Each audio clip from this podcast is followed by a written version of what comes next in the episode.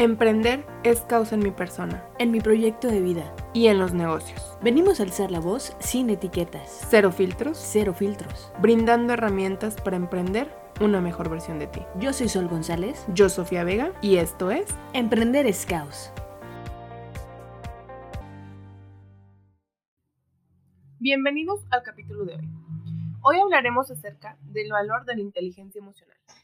Bienvenidos a Emprender es Caos. Hoy, la verdad, nos complace tener a una gran invitada llamada Alejandra Reyes, que es psicóloga y tiene una maestría en psicoterapia familiar sistémica y además eh, tiene un diplomado también de clave emocional.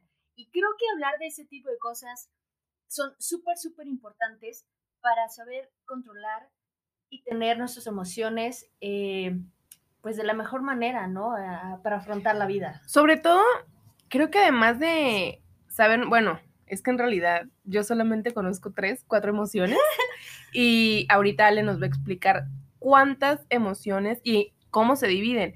Y creo, como ya lo hemos hablado, que el tema emocional influye tanto laboralmente como en toda tu vida personal. Porque en sí, siento yo, ahorita nos va a platicar Ale acerca de esto, pero creo que los seres humanos nos regimos a base de nuestras emociones. Bueno, o gran parte podría ser. A menos que seas una piedra, pero no. No estamos hablando de piedras el de hoy, así que le damos la bienvenida a Alejandra Reyes, por favor. Hola Ale, ¿cómo estás? Hola, ¿qué tal?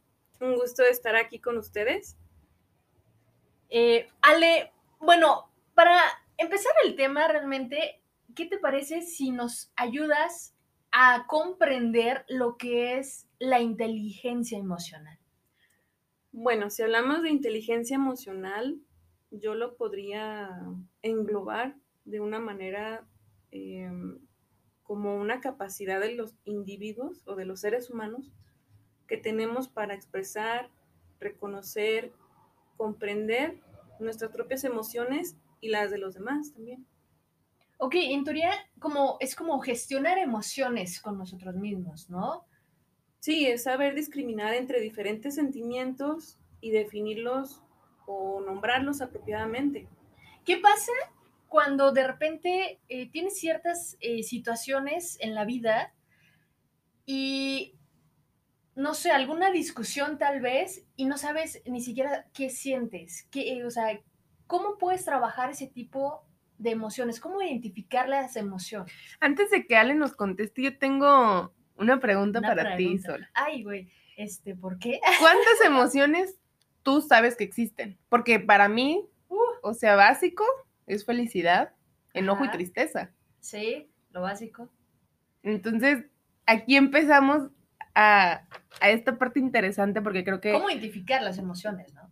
Porque el otro día, ah, bueno, cuando estábamos preparando este capítulo, estábamos hablando de que hay una emoción que se llama asco, pero para mí era como, bueno, el asco es cuando yo siento Asco. asco, literalmente, pero no sabía que No también era una emoción, una emoción. Y ayer, de hecho, ¿Te me pasó algo, no, no, no, no me dio asco, pero me pasó algo muy extraño porque vi una serie, después vi otra serie y me provocó un sentimiento tan raro. Yo dije, me dio una crisis de ansiedad, porque todo el día, o sea, tuve que controlarme este, con mi respiración, pero luego dije, ¿qué es esta emoción que estoy sintiendo? ¿Qué me está pasando? Porque todo el día estuve como bajoneada, como rara, como... No sé cómo explicarlo. Y dije, qué interesante que tenemos tantas emociones y ni siquiera sabemos cómo nombrarlas, ni siquiera sabemos qué es lo que nos está pasando. Así es, Ale. Mejor habla tú sobre esa parte de las emociones, por favor. Bueno, principalmente me gustaría hacer un- una acotación que no sé si vieron Megamente. Sí, sí, sí, sí. Ok. Ese es como un buen punto de partida para las personas. Eh, más que nada, que se pongan como un poquito a pensar eh, cómo son cuando tienen una sorpresa. O sea, esa es una emoción básica. Cómo son cuando sienten tristeza, que es la emoción más común que tenemos, yo creo que todos. Eh, la vergüenza, esa es otra. Ok. El miedo, que también es algo básico, Básico. Ajá, en todos los seres vivos hay. Es el instinto de supervivencia. La ira, que también es muy común. La alegría que también es muy conocida, y el asco, que es lo que decía Sofía. Sofía. Ok. Entonces, yo quiero saber realmente qué se necesita para identificar las emociones. ¿Es realmente como observarse a uno mismo?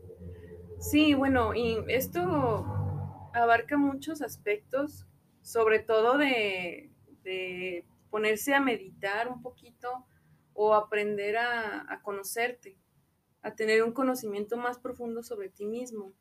Y es lo que hablábamos en, en capítulos anteriores, la importancia del autoconocimiento todo el tiempo. Porque, como les dije ahorita, yo tuve una emoción, no, no supe diferenciarla si era un ataque de ansiedad o si solo era una emoción o cómo controlar esto y aprender a conocerme porque durante pandemia, creo que también eso nos ayudó a muchos en este encierro a conocernos, me empecé a dar cuenta los síntomas previos a un ataque de ansiedad. Y ese autoconocimiento me ayudó demasiado a evitar llegar a la crisis. Entonces, creo que el autoconocimiento sí es algo básico, pero también creo que no sé qué tan fácil sea llegar a ese punto. Bueno, creo que, bueno, la definición que dio Ale, creo que hay que pararnos realmente a observarnos, eh, porque si no, se corre el ries- riesgo también de dañar relaciones, ¿no? Ah, Si no sabemos cómo nos estamos sintiendo, o sea, pueden pasar, no sé, cinco años en tu chamba, por ejemplo, pero todo lo que sentiste, no sabes si lo dejaste realmente estancado, ¿no? Sí, y es algo muy interesante porque en el día a día nos pasa con, en relación con otras personas, con nuestra familia, nuestra pareja, nuestros amigos, nuestros compañeros de trabajo, etcétera, de que se da alguna situación de incomodidad, de desacuerdo, y como no sabemos nosotros modular nuestra propia emoción, nos dejamos llevar y es un impulso muy fuerte. Y es que, ¿sabes qué? Algo que me pregunto yo, ¿qué pasa con las personas que no demuestran sus emociones? Porque hay muchos. Yo te podría decir que, como ya les he platicado en muchas ocasiones, hay veces que siento que no tengo tantos filtros porque como que soy muy expresiva y las personas que me conocen saben cuando tengo algo, cuando estoy bien, cuando estoy mal, pero ¿qué pasa con, con las personas que están totalmente cerradas y que no sabes ni tienes idea de si está feliz, si está triste, está enojado? ¿Qué, qué pasa con esas personas?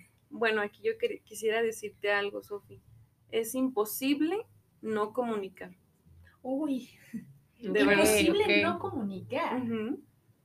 Porque igual si se trata de una persona muy estoica, que no, no puedes ver em, que grita, que sea eufórica, que se le note la emoción, yo quisiera saber qué lenguaje corporal tiene esa persona. Hay dos comunicaciones, digital y análoga. La digital es la que te está diciendo verbalmente y la análoga es cómo está su cuerpo hablándote, cómo pone sus manos, cómo se sienta, cómo hace ademanes. Esa es una manera de comunicarte algo. Igual te puede decir, no tengo nada, pero está de brazos cruzados y de piernas cruzadas. Ok. ¿Qué te está diciendo realmente? Pues está como frustrado, enojado, ¿no? Puede ser. Enfadado, ¿no? Así de nada, no tengo nada, ¿no? Exacto. Pero está tratando de contener la emoción y no te lo quiere decir. ¿Por qué? Porque sería mostrar vulnerabilidad, entre comillas. Y yo quiero hablar de ese tema.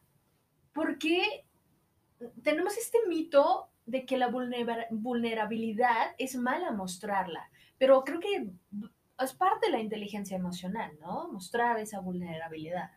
Francamente sí, porque si eres capaz de reconocer una emoción en ti mismo y mostrarla a los demás, tú no tienes nada que perder. Claro que si te sientes expuesto, eh, pues obviamente hay otros recursos eh, que puedes utilizar. Igual no directamente una confrontación con otra persona, pero puedes comunicarle tu malestar de otra manera, si no te sientes capaz. Y las personas que se rehusan, o sea, yo más bien quiero darle O sea, ¿cómo podríamos ayudarle a la persona que nos está escuchando que se rehúsa totalmente a sentir o a demostrar alguna emoción por debilidad? Porque también creo que en la sociedad en la que vivimos, a la mitad de la sociedad le dijeron, tú no puedes llorar, tú no puedes sentir, tú no puedes demostrar nada porque tienes que ser fuerte. Y a la otra mitad le dijeron, tienes que sentir demasiado, tienes que llorar, puedes tener la capacidad de demostrar tus emociones, pero entonces cuando nos enfrentamos con la otra mitad de la sociedad es cuando dices, ¿por qué tú no demuestras? Y yo demuestro tanto. Y yo sí tengo la capacidad de sentir y tú no. Entonces siento que empieza como a haber esos choques. Y no hablo solamente en relaciones amorosas, no hablo, sino hasta en el trabajo. O cuando estás colaborando con alguien que está totalmente cerrado o que también está tan negado a demostrar algo que lo único que te demuestra probablemente sea enojo, frustración o algo parecido. Sí, bueno, aquí estamos tocando otro tema que sería mm, los estereotipos sociales, ¿no? De los roles de género. Y apenas en esta época empiezo que empiezo a ver, perdón, que se quiere empezar a romper esas pequeñas barreras, pero sí, esto tiene años, tiene siglos, tienen, yo creo que hasta milenios de, que el hombre es, eh, tiene por designio divino que tiene que mantener a raya las emociones y la mujer pues tiene que darle rienda suelta, ¿no? Claro. Pero más allá que eso, yo, yo quisiera como hacer una puntuación de que vieran, todos tenemos un rol. En todos los lugares donde nos encontremos siempre vamos a tener un rol que desempeñamos en nuestra familia, con nuestra pareja, en nuestro trabajo. ¿Sí? No importa que seamos mujer o hombre, siempre tenemos un rol que desempeñar y cumplimos una función ahí. ¿Cuál sería? El negociador, el abusivo, el amigo, el consejero, el desmadroso. Todos tenemos un rol. Creo que ya estamos muy calladas, pero es que... Es que, ¿sabes qué? Nos, estamos psicoanalizando nosotras mismas, sí, realmente. De verdad nos tendrían que ver. Las dos estamos pensando, analizando todo lo que estamos escuchando y ver qué rol... Bueno, yo me puse a ver qué rol tenía. Y qué importante, como dices, ¿no? Cada quien tiene un rol ¿Y qué sucede con las emociones cuando estamos con los demás? Sí, precisamente es, es otro punto bastante discutido, sobre todo en psicoterapia, porque muchas veces las personas ni siquiera se conocen y llegan, interactúan con otra y surge otro conflicto más grande y no saben cómo manejarlo, porque si no sabes primero manejarte tú, resulta mucho más complicado manejar a otra persona o llegar a un acuerdo entre los dos. Sí, como dicen, bueno, el otro día no me acuerdo con quién estaba platicando que me decía que mm, sus papás se habían divorciado porque no se conocían. Y, o sea, no se conocían bien. Y yo me puse a analizar y dije, es que realmente uno se conoce a sí mismo. Es que está complicado. Por ejemplo, a, partir de qué música te gusta, qué libros te gustan, qué películas. Es un ejercicio sencillo que puedes hacer para saber más o menos cómo eres. No sé si han escuchado a otras personas hablar que dicen, no, ya me conozco, ya me conozco. Sí, sí, sí. soy, Por eso no hago esto, o no hago lo otro, porque ya me conozco. Es muy interesante porque esto quiere decir que la persona ya tiene una previa idea de que en ciertas situaciones va a reaccionar de alguna forma no es una suposición realmente. No, estás suponiendo tú ahí, sino que tú ya estás diciendo, güey, es que ya así soy, yo ya estoy, es que no, ya sé que si hago esto, va a pasar, esto. a pasar esto. Exactamente, entonces, qué importante es también identificar los patrones que se van repitiendo. Por ejemplo, ¿con qué tipo de personas dices, no puedo, no puedo trabajar con este tipo de gente, no más, no? Sí, sí, sí. es que me pongo a pensar y yo tengo poco que me empiezo como a autodescubrir, por llamarlo de alguna manera. Este, todo fue también a raíz de que nació mi hija. Y yo dije, ¿quién quiero ser para ella? ¿Qué ejemplo quiero dar? ¿Qué tipo de persona quiero ser? Y ahí empecé a darme cuenta de los sí y de los no. ¿Qué, qué acepto yo? ¿Qué aguanto yo? ¿Hasta dónde puedo? ¿Qué me gusta? ¿Qué...? Pero me interesa mucho este tema y quiero que tú nos digas, Ale, qué importancia tiene en nuestro día a día tener una inteligencia emocional. Bueno, pues en este tiempo yo considero que es bastante importante o tiene mucho peso. ¿Por qué? Porque esto afecta y repercute en pequeña y gran escala.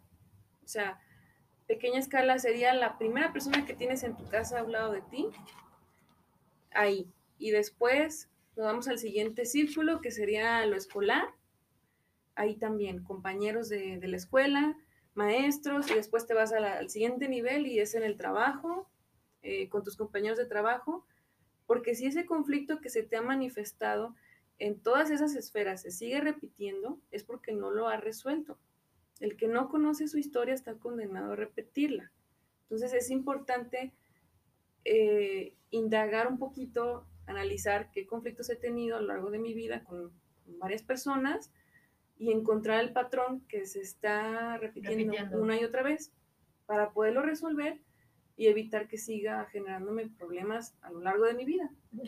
Qué impresionante, porque sabes que me pongo a pensar, digo, en mí y en amigas que repiten el mismo tipo de hombre. Porque es algo común, ¿no? O sea, hablas con tu amigo, qué tipo de, relación está teniendo. Y al final llega el punto en el que en la plática se dan cuenta que es la misma. O sea, es diferente persona, pero está estancado en la misma situación. Yo también podría decir que he repetido patrones y qué interesante es ver por qué lo estoy repitiendo. Sí.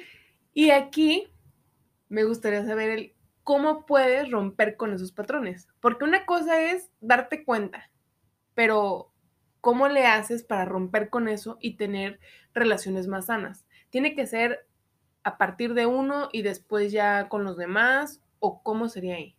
Sí, bueno, aquí es, es, em, es imprescindible de verdad eh, notarlo, ¿no? O sea, ya el simple hecho de darte cuenta de decir, ah, ok, estoy haciendo lo mismo una y otra vez aquí. Eh, con el ejemplo de las parejas, por ejemplo, una mujer que ha sufrido abusos y se busca una persona, una pareja nueva, pero también resulta que es abusiva de otra manera. Y dice, ¿por qué me sigue pasando esto? O la clásica frase es que todos los hombres son iguales. No, es que tú estás repitiendo un patrón. Y una vez que lo puedas identificar, es ponerte a analizar qué necesito yo que lo estoy buscando en alguien que no me lo puede dar. Y te enganchas y dices, no, es que debe, él debe de cambiar, él debe de, superar esto y debe de, mejorar y, y, yo le voy a ayudar. Y dices, a ver, pero ¿por qué te metes ahí? O sea, ¿qué necesidad tienes tú de meterte ahí? Y literal, la necesidad, ¿cuál es? Sí, claro, de querer salvar al otro, pero ni siquiera te estás salvando tú. O sea, quieres, bueno, a mí me pasa porque yo quiero salvar a todo el mundo, quiero ayudar a todo el mundo, quiero ser la mamá de todo el mundo. Y llegó un punto en mi vida en el que me di cuenta que me importaban más los demás de lo que me importaba tú misma. Yo misma. Salvaba más a los demás de lo que me salvaba a mí. No siento que estoy un poquito estancada todavía ahí, pero bueno, ya me di cuenta. Entonces, aquí quiero tocar un tema porque yo sé que muchos no creen en eso. Yo creo 100% en la terapia.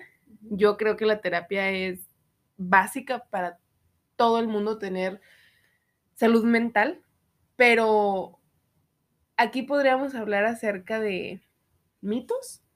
Mitos o, de. O, cómo, cómo, le podríamos decir a las personas que creen que solo pueden ellas o que no necesitan. O que no lo necesitan.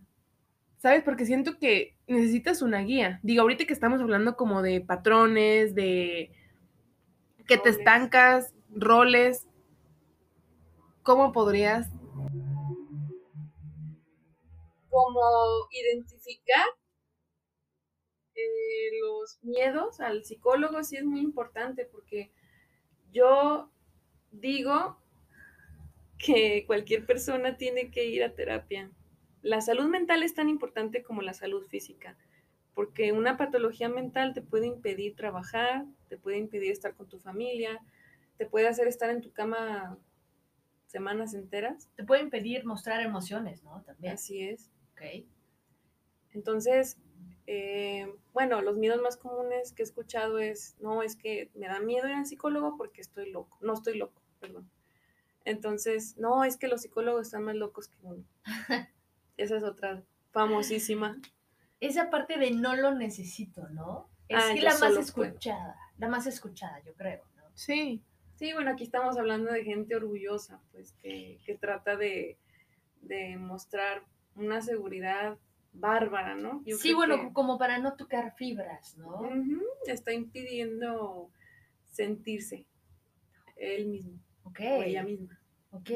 ¿Cuál otro mito has escuchado más de sobre el psicólogo? Porque siento que, honestamente, en Latinoamérica no estamos educados para ir al psicólogo. Pues francamente no, porque si tú observas a tu alrededor, ¿cuántas personas van a un proceso de psicoterapia? ¿Y cuánto tiempo realmente la, la terminan? Sí, de alguna u otra manera, ¿no? O sea, una cosa es tomar la decisión de ir, pero realmente esa determinación de decir, Voy a seguir. voy a seguir. bueno, es que aquí es otra cosa. Empezar un proceso de psicoterapia no es bonito. Yo se los digo, no es hermoso, no es bonito. Al principio no.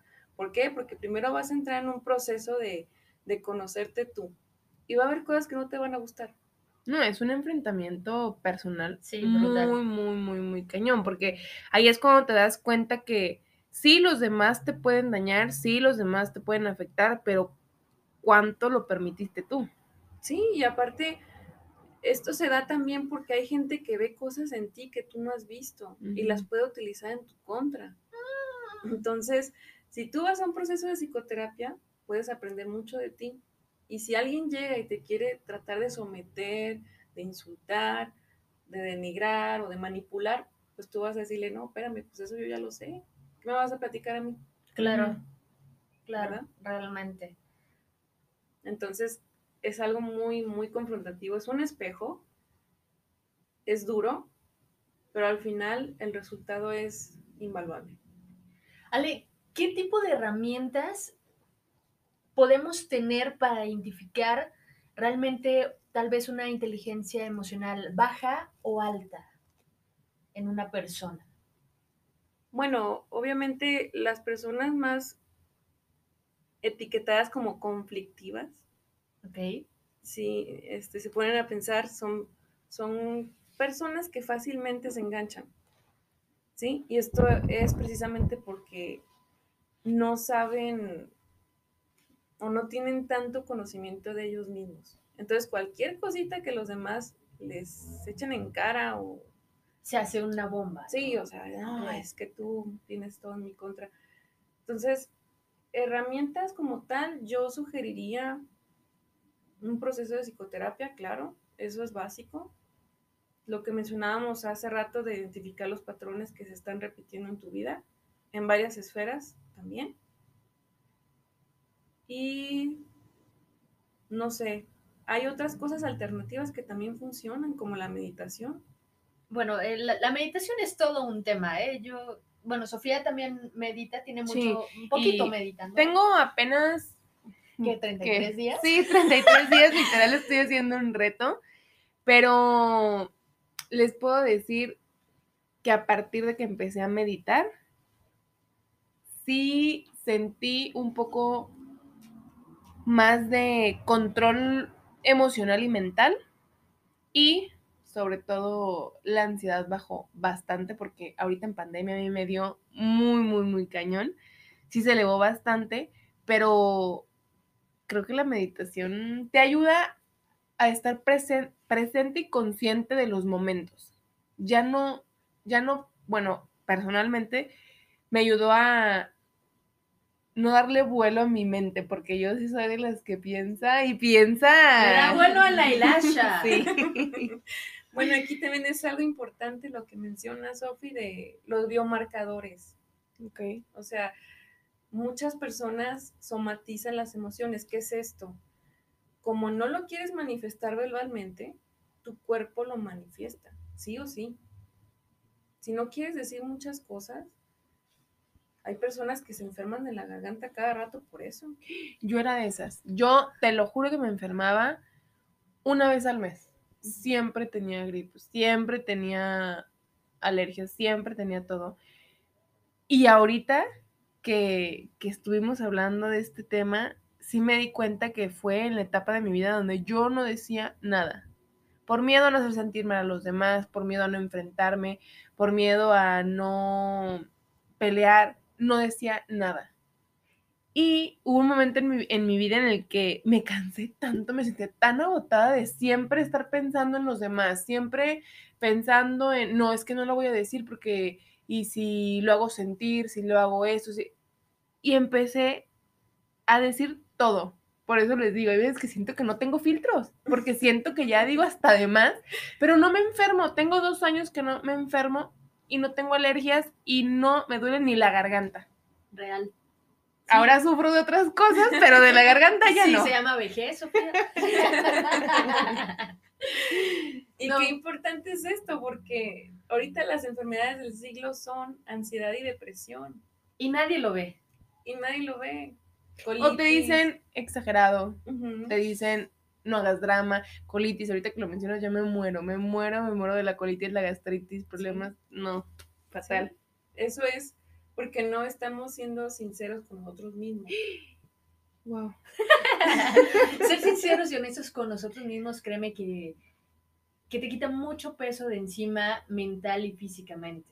La verdad, yo, yo soy una persona que desde que me acuerdo, en el colegio teníamos una psicóloga bastante buena y creo que eso me ayudó como a quitarme muchos pelos de encima mentalmente eh, y desde entonces sé cuando debo de tomar terapia. ¿Por qué? Porque también es parte, siento, de amor propio a uno mismo. Totalmente, la terapia, Dale. no lo pudiste decir mejor, es una señal de amor de amor propio. propio, sí, real. Eh, y también el amor propio hoy en día también es un pinche mito y la neta, perdón lo que voy a decir, pero personas no lo hagan, no es un pinche mito el amor propio. Eh, recuerden que lo que demostramos hacia las de- demás personas abre mucho la mente, abre la visión y podemos ayudar a muchas, muchas personas. Yo les voy a contar algo muy fuerte que tuve en el 2020. Se murieron tres amigas por depresión.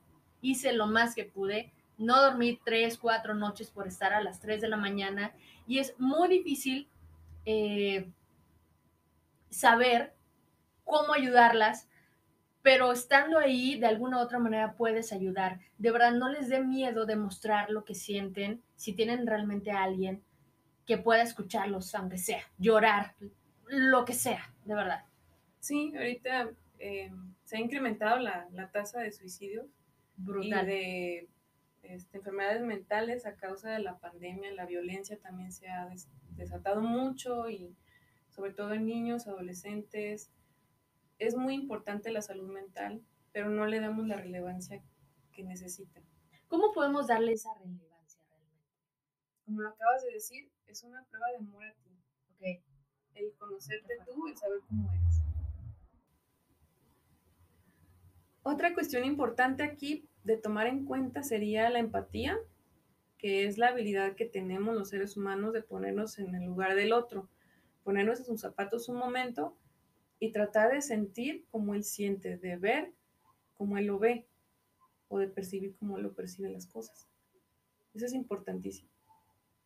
Y si pudiéramos poner un ejemplo, en lo laboral, un escenario sería, no sé, tenemos un conflicto con una compañera o compañero, ¿no? Y nos pelea y nos dice, es que tú eh, me da coraje lo que tú haces porque, no sé. Es muy El- floja. bla, Ajá. bla, bla. Y no tiene nada que ver con la cuestión laboral porque tu jefatura no te ha dicho nada de eso. Es simplemente un compañero que te está constantemente atacando por ese lado, ¿no? Entonces tú lo puedes percibir que no es por ahí, no es por tu desempeño laboral. Puede ser simplemente que tú le estás recordando un escenario que él ya está viviendo en otro ámbito de su vida. Le recuerdas a su hermana, le recuerdas a su madre, le recuerdas a, no sé, a su pareja, ¿sí? Entonces, como este conflicto ya lo tiene ahí y no lo puedes resolver, entonces viene al trabajo, se topa con alguien parecido, que viene siendo tú, y te la hace de pleito, ¿no? Entonces, ¿qué haces? Obviamente te das cuenta de que no va por ahí, no es trabajo, es algo más. Si tu nivel de, emocional, de inteligencia emocional fuera bajo, tú te enganchas y te pones al tú por tú. Y le discutes lo mismo y te peleas y le dices al mismo nivel. Pero tu nivel emocional es mayor. Tú lo ves y dices, ok, esta persona me está peleando por algo que ni siquiera tiene que ver conmigo, pero ahí está. Ok. Y ya no te involucras, encuentras una salida. Ok, y por ejemplo, en un ejemplo de relación de pareja. Ok, una relación de pareja, no sé, eh, la esposa es muy callada, es muy seria, no, no refleja ni proyecta nada. Y el marido es muy sentimental, entonces él le demanda a ella este, ¿sabes qué? Necesito de ti esto. Si su nivel de inteligencia emocional es alto, le va a expresar lo que le está pasando, lo que, lo que está sintiendo y su necesidad se lo va a decir claramente. Yo necesito de ti que me abraces, que pases tiempo conmigo, que si estoy llorando me consueles, que me demuestres tu cariño, que estés aquí conmigo. Entonces, eh, es complejo porque nos estamos arriesgando, nos estamos abriendo y le estamos diciendo directamente al otro nuestra necesidad. Y obviamente también te estás arriesgando a que el otro te diga, sí te lo puedo dar o no te lo puedo dar. Y a veces no es su culpa. Claro. No es que no quiera, es que no puede. ¿Por qué? Porque su nivel es diferente al tuyo. ¿Y ahí qué podríamos hacer con la persona que no puede? o con la persona que se está desquitando contigo porque le recuerdas a alguien o porque está repitiendo patrones o por la persona que no pueden no puede tener esa empatía con lo que tú le estás pidiendo, o sea, ¿cómo, cómo puede la persona con un nivel de inteligencia un poco más bajo que el tuyo, cómo puede actuar y cómo puede mejorar? Bueno, en un nivel laboral, pues se pueden establecer ciertas estrategias se tienen que analizar los roles de cada uno de los elementos del centro de trabajo y plantear una solución en base a una estrategia. Entonces, tú te vas a valer de los roles que tienes tú, puedes establecer una alianza de, eh, poder con, con, alguien que tenga más jerarquía y te pueda ayudar con esa persona que está en conflicto. Y eso muchas veces funciona. Y la persona en conflicto, ¿cómo podría, bueno, que es como lo que hablábamos ahorita, el autoconocimiento y me imagino que sí tiene mucho que ver también pues el autoestima de esta persona. Sí, claro, porque si alguien viene y me dice que tiene un problema conmigo y yo sé que a mí me falla o me falta esa parte, lo voy a reconocer, pero no me voy a sentir mal. Sí, lo, vas a trabajar, ¿no? Lo me vas a trabajar, claro. Y al contrario, te enriquece más porque esa gente al contrario, te enseña a que tú crezcas más y a que puedas mejorar más. Entonces, eh, todas las personas que están a nuestro alrededor son maestros, todas, porque todas podemos aprender algo. Sobre todo de las que tenemos un conflicto grande o pequeño, nos pueden enseñar grandes cosas. Y a veces ni siquiera nos damos cuenta. Y creo que también nosotros somos maestros para los demás y somos un... Espejo espejo y creo que también guía hacia donde tiene que ir esa persona. Así es. Sí, porque también nosotros le podemos mover muchas cosas a otros y sin darnos cuenta. Sí, real, real. Es importante poder identificar cuando estamos moviendo ese tipo de cosas y tal vez la persona no puede demostrarlo, entonces tú puedes hacer esa guía, pero aquí el problema es el conflicto que se pueda causar de alguna otra manera, ¿no? Claro, y ver la voluntad de la otra persona. Claro. Porque no se trata de llegar y decir, ah, yo voy a cambiar el mundo. No. Es este, tú siendo como tú eres y expresando y, y diciendo y siendo honesto contigo mismo, mostrarte tal cual eres y ser Claro. auténtico. Ya si la otra persona que se relaciona contigo también lo logra hacer y coinciden, qué maravilloso. Me caso. En el ejemplo que ahorita platicábamos en cuestión de relación de pareja, Ajá. aquí qué podríamos hacer si tenemos este conflicto, tú ya le expresaste a esa persona, tú ya le dijiste, no sé cómo explicarlo. Sí, o sea, em, no es fácil, es muy complejo porque de por sí estamos hablando de una persona y sus necesidades, sus emociones, su vivencia, su historia, estamos hechos de historias. Y todavía llegar con otra que también trae una historia, trae una trayectoria, trae este, vivencias, trae sus emociones, sus cargas. Entonces, es muy interesante porque el expresar la necesidad frente al otro es un acto de valentía. Wow. Y el otro también de reconocerlo y retroalimentarte es, es maravilloso. Pero si no hay una apertura como tal, pues fue un placer haber coincidido. También hay que saber cuándo retirarse. Sí, es Qué complicado. difícil, qué difícil cuando, pues sobre todo quieres luchar, luchar, luchar y la otra persona a veces no está tan disponible o simplemente no es su momento, No, exacto. ¿no? Porque creo que, como ahorita dijimos, somos maestros y las personas también son nuestros maestros. Hay veces que probablemente la otra persona no esté lista para, No es su tiempo. no es su tiempo total. No ha llegado a ese nivel. No, no lo comprende, no lo ve, simplemente es otro. Es todo un tema, este, el valor de la inteligencia emocional. Hay que darle valor, así como le damos ese valor agregado a nuestro negocio, a, nuestro, a nuestra empatía, a nuestras relaciones. Es un valor agregado la salud mental, la inteligencia emocional. Personas, eh, me siento que acabo de salir de terapia en este momento. Tal cual. Pero de verdad, eh, lo que reflejamos a otros es lo que podemos hacer diferencia en, en, el mundo. Tratemos de ayudar a identificar cosas que le hace falta a la sociedad para crecer como seres humanos. ¿No, Sofía? Totalmente. Yo estoy impactada, yo estoy en shock por todo lo que hablamos ahorita. Y me gustaría invitar a Ale a que nos, ya por último, nos dijera qué tan importante es tener pues esta capacidad, porque siento que sí es una capacidad, y qué tan valioso es para todos nuestros ámbitos de la vida. Bueno, yo digo que es, es valioso, es valioso el autoconocimiento porque el hecho de, de, de saber quién eres, mientras más lo sepas, más auténtico te vuelves, más en esencia eres tú y frente a los demás, eso es algo invaluable. ¿Por qué? Porque de esta manera, si te puedes relacionar con alguien que te acepta tal cual, que te ve tal cual. Qué importante, perdón que te interrumpa, pero eso es.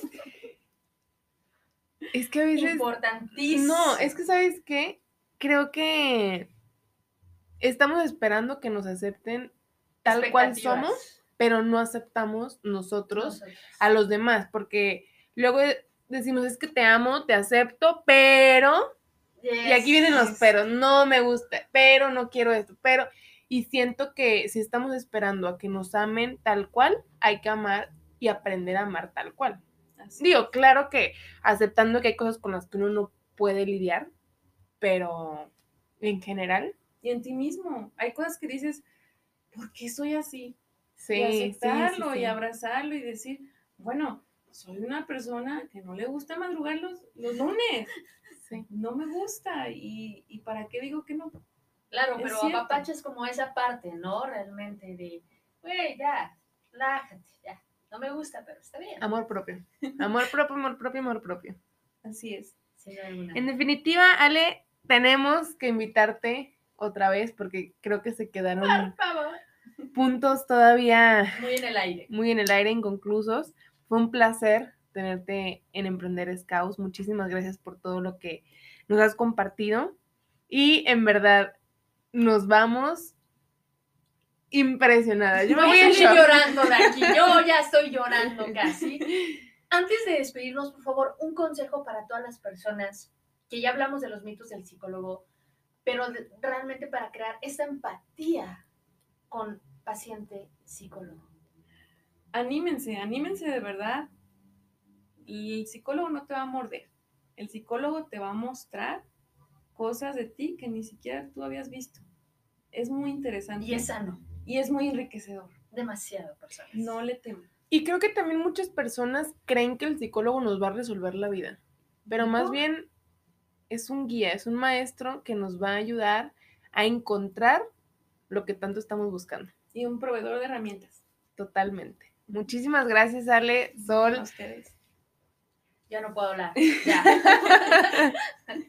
Los invitamos a que nos sigan en nuestras redes sociales y recuerden dar clic en seguir para que estén al pendiente de todos los nuevos capítulos. Muchas gracias. Muchas gracias. Hasta luego. Gracias. Bye.